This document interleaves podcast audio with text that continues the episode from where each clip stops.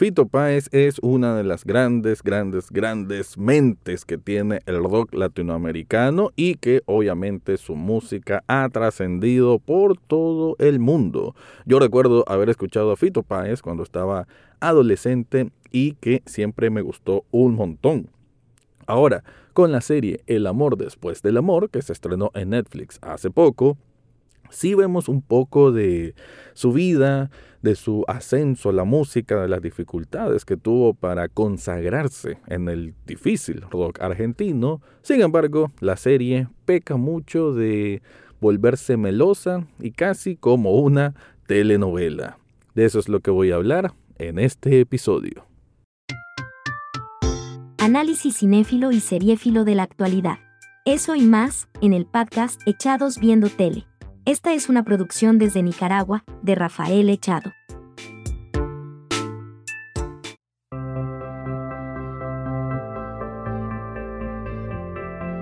Bienvenido o bienvenida a un nuevo episodio de Echados Viendo Tele, el espacio para escuchar críticas, comentarios, opinión del mundo de las series y algunas veces de películas.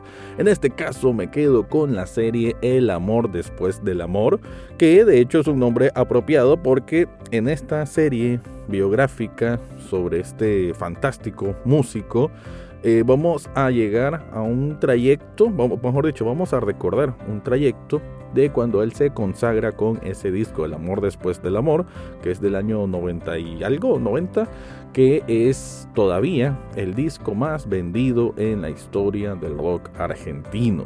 Pero en ese trayecto lo que nos va a mostrar esta serie en sus ocho episodios es como Fito Páez, este joven de Rosario, que se crió con un papá que tenía una tienda de discos y una mamá que, aunque no la pudo conocer en realidad porque murió cuando él era un bebé, pero como que dejó esa influencia, esa, ese ADN artístico y ese amor al piano que también lo tocaba su mamá. Pero la, cómo se mueve esta serie se me hace, cuando digo telenovela, no lo digo en buen sentido, créanlo que no, me refiero a telenovela Mm, mexicana, claro, sin esa exageración, pero sí en el que lo meloso, lo melodramático se vuelve, se acentúa demasiado. Y si lo comparamos esto a una melodía o a una música, que creo que cae muy bien, simplemente no está en el acorde correcto. No hace merecimiento para algo tan, tan grande como puede ser Fito Páez, aunque pues quizás por ahí sí. Creo que también hay mucho mucha influencia del propio artista real, Fito Páez, en cómo se muestra esta obra. Que digamos que muchas de sus letras, aunque sí de pronto ha tocado temas crudos y muy personales, pero mucho le canta al amor, ¿no? A la vida. Creo que esa es una particularidad o, un estilo que ha formado parte de las líricas y de ese sentimiento vivo que queda en las canciones de Fito Páez. Entonces la serie como que se va a mover en ese sentido. Vamos a ver a Fito cuando empieza con sus primeros conciertos, ese temor ante un público, ese temor a realmente creerse un artista o eventualmente sentir como que es más grande que los demás, ¿no? Cuando va creciendo el ego, y esto es muy normal. Y si escucha algún argentino de este podcast, decir que creo yo que hasta vos mismo podés ser consciente que siempre se adjudica a la personalidad del argentino tener un ego bastante elevado. Obviamente las generalidades no, no son reales, pero pues hay características, ¿no? Como decir que los nicas somos perezosos, eh, no está tan lejos de la realidad. No todos, pero sí conozco varios. Entonces, en este caso tenemos esa formación, ¿no? La formación de Fito Páez en su camino a poder dejar una impronta en la música, en el rock argentino. Va a comenzar de él y sus primeros ensayos con una banda de trova argentina, que ahí él va a sentirse ya parte, ¿no? No simplemente como un amateur tocando piano, tocando teclados, sino que ya sintiéndose parte de un conjunto musical. Creo yo que lo que nos muestra esta parte es un poco el, el ver cómo él se compagina con otros artistas y cómo puede ir fluyendo sus ideas musicales. Ahora, digamos, por el contexto de la serie que es entre los 80 y 90 y muchas veces en los 70 porque vemos la infancia de Fito Páez, Mm, sí me hizo falta ver un poco más de contexto sociopolítico de Argentina de ese entonces. Había mucho, mucho contexto ahí, pero la serie decide no contarlo, lo cual entiendo la decisión artística de no tocarlo, la serie no quiso desviarse por ahí, pero mm, creo que le hubiese servido un poco más, ¿no? Porque como lo digo, la serie abusa del dulce. Claro, no voy a decir que todo es que eh, tierno, no me refiero a dulce de tierno, sino que en ese memorabilia, en ese constante recuerdo, en ese constante flashback, abusa y se siente como simplemente un capricho. Y eso es lo peor que le puede pasar a una serie, que se siente el capricho de sus creadores por contar algo que no es relevante o no tan relevante para la historia en sí. A mí, por lo menos, esa es mi forma de verlo y que no creo ser el único. Claro, estamos hablando aquí de una figura pública que sigue viva, a diferencia, me refiero, de otros biopics musicales, y uno puede tener más tela de juicio, digamos, en cuanto a la interpretación o a la forma en que se está abordando la historia del mismo.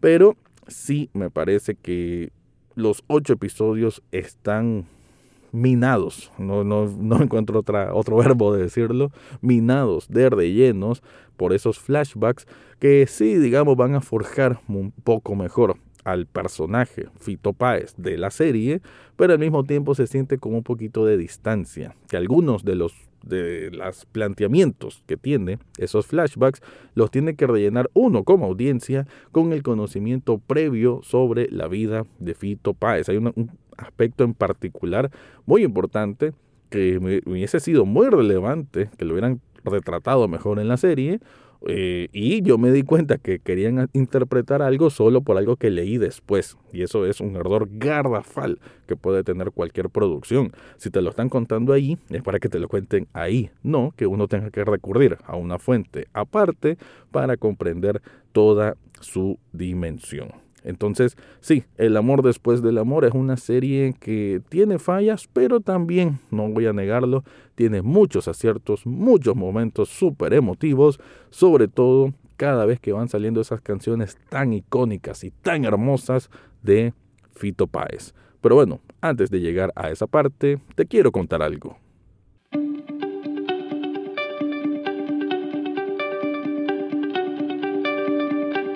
Si estás buscando un regalo especial para vos mismo o para alguien que quieres mucho, yo te recomiendo Sublishop Nicaragua. Esta tienda de sublimación te puede hacer camisetas personalizadas con diseños que pueden ser de cualquier tipo. Si de pronto, digamos, te gusta Fito Páez y te gusta la portada del disco El amor después del amor, puedes plantearlo en una camiseta. O por qué no, en una taza para regalarle a ese amigo tuyo que le gusta mucho el rock argentino o también en una hoodie, artículos para celulares, en un vaso térmico o en unos pósters metálicos que son realmente impresionantes. Yo tengo un montón de artículos con Sublishop Nicaragua y la verdad no me aburro de ninguno. En las notas de este episodio te dejo el enlace para que descubras todo lo que ofrecen ahí.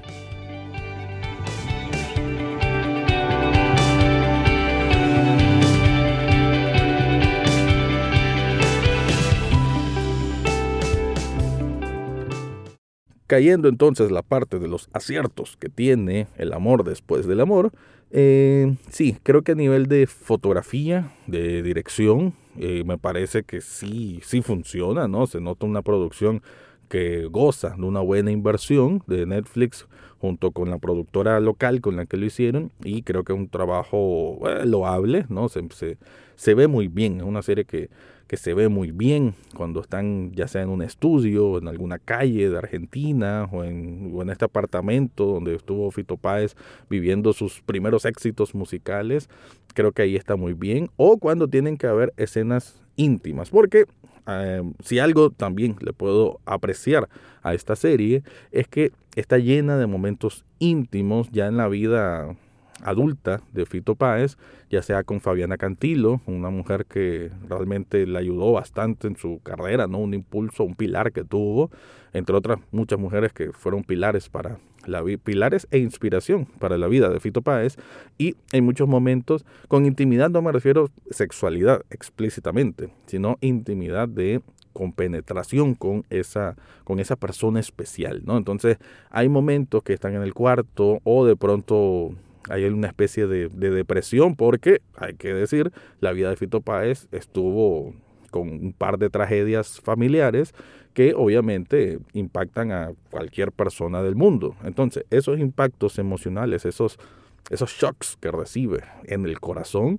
vamos a ver cómo lo van afectando y ya sea recurriendo a las drogas o encerrándose él mismo, encerrándose en una en una cápsula interna de autodestrucción, ¿no? una espiral en descenso. Y me parece que esa interpretación a nivel de fotografía y producción se ve bastante bien, ¿no? Por ahí quizás un poquito abusa a veces del, del, de hacer un aspecto surrealista, como en un momento que lo vemos como que está hundiéndose en, en, el agua, muy Evangelion, eh, se me hizo de más, ¿no? Como que estas cosas que decimos, mm, ya lo representaste bien aquí, ¿para qué hacer otra cosa? Entonces son decisiones que es más porque se ve bonito a que sea funcional. Entonces, una cosa es la poesía y la otra cosa es la forma. Entonces, pero bueno, como al final es la vida de este músico que en sí es un maestro poeta de las palabras, hace un poco de sentido que visualmente tenga estas decisiones artísticas. Ahora, volviendo a las cosas que no están tan bien, sinceramente, las actuaciones, ¿no? El actor que hace de Fito Páez muchas veces se le puede ver las costuras en cuanto a transmitir emociones o a veces que hay diálogos o, más bien confrontaciones, ¿no? Diálogos que son confrontaciones y él queda mal parado, ¿no? Porque me parece que la actriz que hace de Fabiana Cantilo lo hace bastante bien. El que hace de Charlie García, ah, podemos decir que casi es un cosplay, pero pues todavía pasa.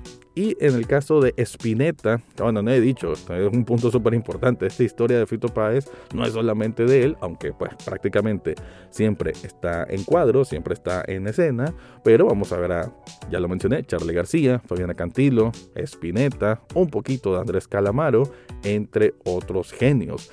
Y digamos que todos de ellos ah, influyen en la vida de Fito Páez para convertirse en el mega rockstar que al final termina siendo. Y sí, algunas actuaciones son mejores que otras, pero definitivamente el protagonista que tiene como el 75 u 80% del peso de toda la serie, desgraciadamente no está a la altura.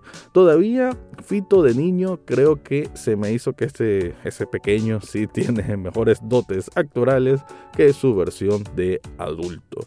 Así que para ir concluyendo, El amor después del amor no es precisamente el biopic más refinado que van a encontrar por ahí. Hay otros que lo hacen mejor. Por lo menos sí es bastante mejor de lo que es Bohemian Rhapsody, que ya lo he dicho en otras ocasiones, es muy malo, ¿no? Desde montaje hasta la forma como se cuenta la historia es simplista al extremo. Por lo menos esta, aunque sí abusa del recurso dramático, pero lleva una historia coherente, podemos decir, y que sí tiene momentos emotivos y que sobre todo cuando son las canciones que van lanzándose como tal y vemos al hombre interpretarla, bueno, no al actor porque lo que ponen, lo que él hace es una mímica y se escucha la voz del, del cantante real de Fito Páez, pero todos esos momentos que se van descubriendo estas joyas de la música sí son bastante interesantes, emotivos y te mueven por dentro. Así que para concluir, el amor después del amor no es una serie perfecta, pero por lo menos nos hace recordar que qué bonita es la música de Fito Páez. Te recuerdo que Echados Viendo Tele también es un programa en televisión, sábados y domingos a las 9 de la noche en Canal 8.